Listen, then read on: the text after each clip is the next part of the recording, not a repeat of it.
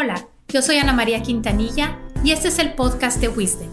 Aquí hablamos de los problemas más comunes que tenemos en el trabajo y en la vida y compartimos herramientas para que tú los resuelvas. Me da muchísimo gusto saludarles el día de hoy.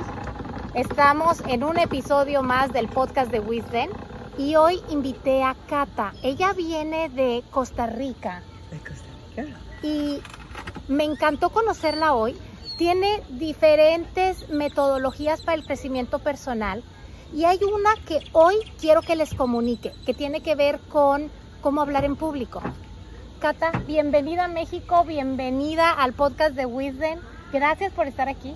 Pues gracias a ti y en este lugar tan lindo que tenemos viendo estas montañas divinas de Monterrey. Es un verdadero disfrute poder compartir con tu comunidad. ¿Qué tal? ¿Cómo estás? Bueno, pues levante la mano todos los que alguna vez han sentido miedito en hablar en público. Y yo la levanto primero. O sea, siempre hablar en público como que da cosquillitas. ¿Y qué nos podrías decir, Cata, sobre cómo manejar ese como estrés personal cuando nos vamos a enfrentar a un público nuevo? Bueno, pues mira que una de las cosas más importantes es que tengan cosquillas para hablar en público, porque eso quiere decir que estás respetando a tu audiencia que estás teniendo, un, sabes que tienes un mensaje importante que darles y que esas personas merecen que ese tiempo que estás compartiendo con ellos eh, se lleven el máximo valor. Al final de cuentas, mm, muchas veces tenemos mucho miedo de vernos mal, de ser juzgados, de ser comparados, pero en realidad lo que queremos es poder hacer que las personas se vayan pensando en nuestro mensaje y que lo pongan en acción. Entonces, al final de cuentas, los nervios es porque queremos que nos vaya bien. Y fíjate en una cosa súper importante, quienes nos están viendo en este momento quieren que a nosotros dos nos vaya bien y que les entreguemos algo útil para no perder su tiempo. Entonces, tiene que ver mucho la audiencia. O sea, si la audiencia está interesada en el mensaje, es más fácil comunicarlo el conocer a tu audiencia es súper importante porque quizás desde el llamado de atención, desde el principio, cuando las personas se escucharon y dijeron, uy, es miedo a hablar en público, levantaron la mano y dijeron, oye, sabes que yo como que aquí me quedo en este capítulo, quiero escuchar cuáles son las técnicas que tienen para darme. Entonces, nuestra responsabilidad es hacer que el contenido que les vamos a entregar sea fácil para que lo puedan poner en acción. Entonces, ya por lo menos se llevan una un primer mensaje que es cuando tengo miedo es porque respeto a mi público. Cuando tengo miedo es porque quiero que la gente se lleve una buena impresión y que se lleve algo que hacer con mi mensaje. Buenísimo. Ok, entonces estoy bien si tengo nervios. Estás bien. Estoy si bien. nervios, claro. Ok, ahora, ¿cómo me preparo para hablar en público? Conociendo a tu audiencia. Lo número uno es entender que tú eres valioso y tienes un mensaje poderoso que entregar.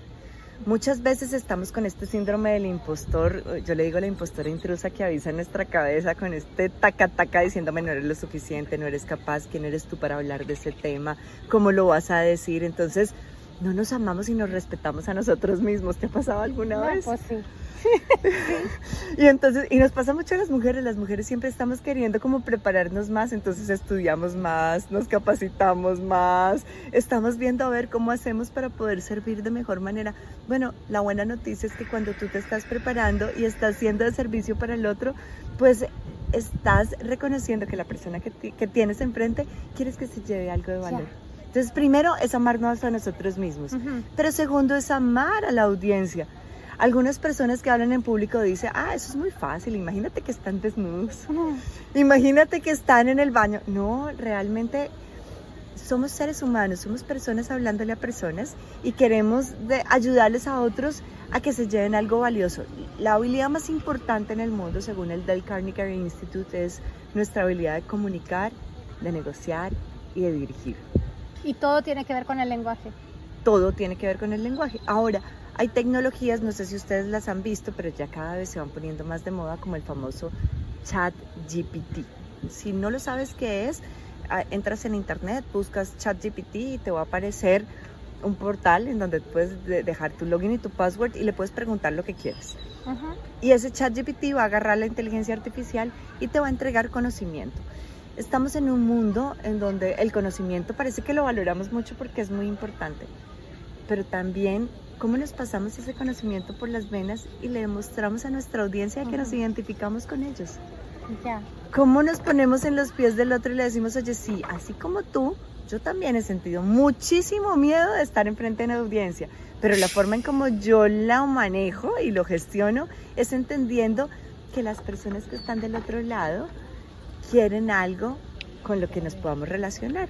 Entonces, ¿cómo le hace sentido a esa persona para, de nuevo, te lo repito, para que esa persona que está escuchando tu mensaje diga, uy, eso que dijo Cata y Ani tiene todo el sentido del mundo.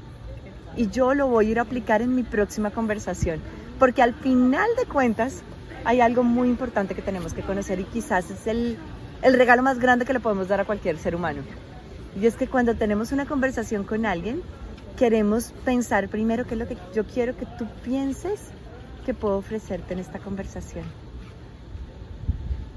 ¿Qué es lo que pienso que, qué es lo que quiero que tú pienses? Que, que somos Catayani, que vas a agregar, que vas a tener algo de valor acá en, esta, en, en este espacio, que no estás perdiendo el tiempo. Que somos simpáticas y cálidas y que estamos en un lugar espectacular que tiene una vista divina. Sí que eso es lo que queremos que piensen, que queremos que sientan, que se sientan cómodos y que es posible esto de hablar en público. Que lo sientan posible. Que lo sientan. Porque cuando una persona dice yo puedo, entonces puede. Sí, y si crees que no puedes también es cierto. Sí, te limitaste solo. Sí, Henry Ford decía, si tú crees que es posible, es posible. Y si tú crees que no es posible, pues también. No es posible. Entonces, si crees que es posible hablar en público ante, no sé, los directivos, o hablar en público en frente de más de 100 personas, si crees que es posible, es posible. Y sabes que hablar en público ocurre todos los días, ocurre en una conversación uno a uno, ocurre con un grupo de amigos, o sea, ya estamos acostumbrados a hablar en público y ya tenemos cosas que sabemos que le gusta a la gente y, tenemos cosas en donde sabemos que es como una aburrición para la gente que cada vez que hablamos la gente dice, ¡Ah, ¡qué pereza! Sí. Entonces... Sí, hay que ser frescos, como, como hablar natural y no aburrido. Y sabes qué, pensando en el otro, porque no estamos hablando como para que digan, ay, qué bonito, ponte las estrellas y ponte las medallas y solo tú con tú. Ahí viene Cata con su libro a contarnos esto. No, aquí no venimos a contarte todos los éxitos maravillosos que sí tengo, por supuesto, que, me la he trabajado para estar acá. Pero aquí venimos a hablar algo que te sea útil a ti, algo que tú te lleves. Yo quiero que te lleves que uno hablar en público no es tan difícil, que si sientes un poquitito de cosquillitas en el estómago, está bien porque tú quieres que te vaya bien y que la persona no pierda su tiempo.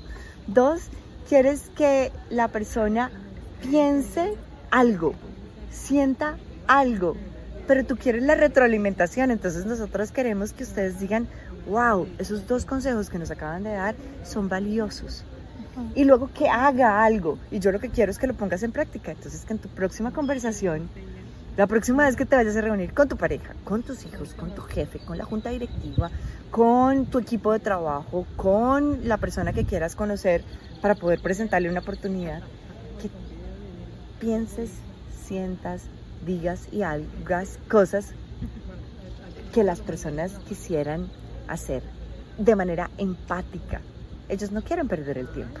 Ellos quieren que tú les entregues algo que se puedan llevar y se puedan quedar pensando en su casa. Buenísimo.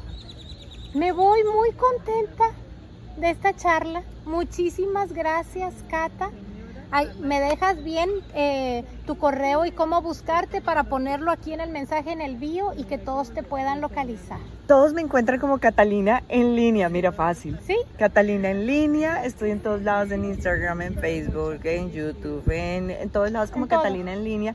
Me gusta más LinkedIn así como a ti. Sí. Nos encanta, ¿verdad? A gustísimo. Pero también Instagram es bonito porque, ¿sabes qué? Una de las cosas que yo quiero que la gente se lleve es que vale la pena cumplirle la cita a la vida. ¿Cómo es eso de la cita, cumplirle la cita a la vida? ¿Qué es eso?